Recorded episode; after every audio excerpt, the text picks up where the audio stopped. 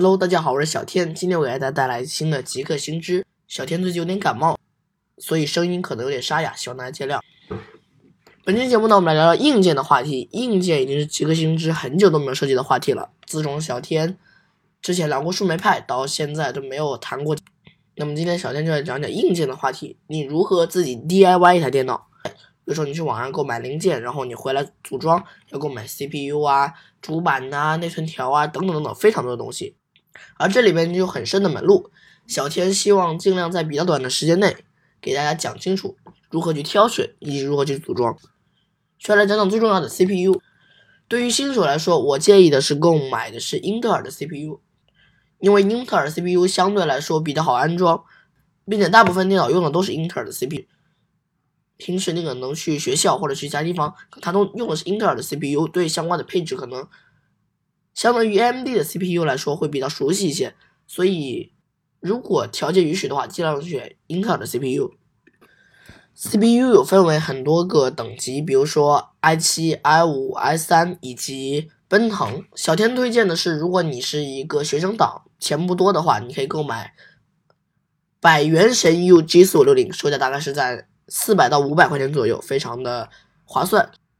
不过性能也只相当于 i 三的水平，你不要指望一个五百块钱的 CPU 能带给你多大的效能。如果你有钱一点的话，你可以去购买一下 i 五或者 i 七。不过小天认为性价比最高的是 i 五。好了，CPU 的部分就不多说了，这些网上都有，大家可以去自己找。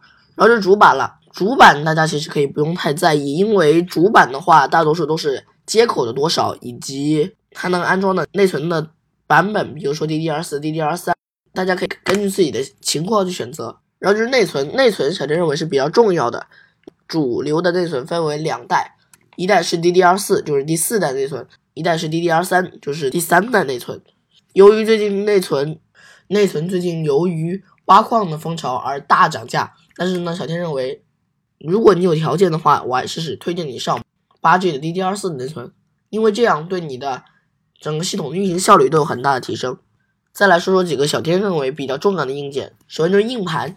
硬盘呢，同样由于挖矿的热潮，硬盘的价格，尤其是固态硬盘，也就是 SSD 的价格也在水涨船高。目前一块一百二十 G 金士顿的 SSD 价格已经炒到了三百以上，所以小天推荐的是一百二十 G 的 SSD 加上一 T 的 HDD，也就是 G C 硬盘的。配置，最后再来说一说重头戏。重头戏就是显卡。显卡在目前情况下的电脑配置中，我想通常来说是最重要的，它也占了很多电脑配置单的最大头的支出。选择一个好的显卡，对你日后也是有很大帮助的。无论你是做图形处理，又或者是那个游戏狂，一个好的显卡对你来说都是必须的。显卡目前也分为两家，NVIDIA 和 AMD。同理。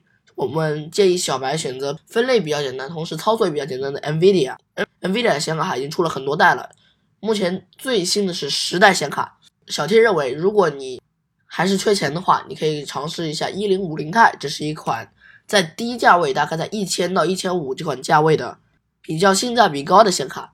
如果你有钱一点的话，你可以去购买一零六零六 G 版，这也是一款在两千至两千五性价比比较高的显卡。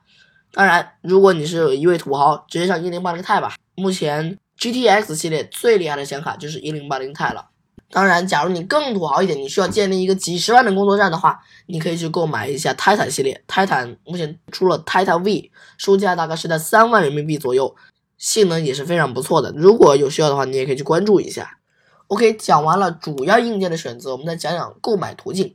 购买途径一直都是小天比较 care 的一个地方。因为如果你去一些不良商家的购买，可能你连退货呀、保修啊什么的通通没有。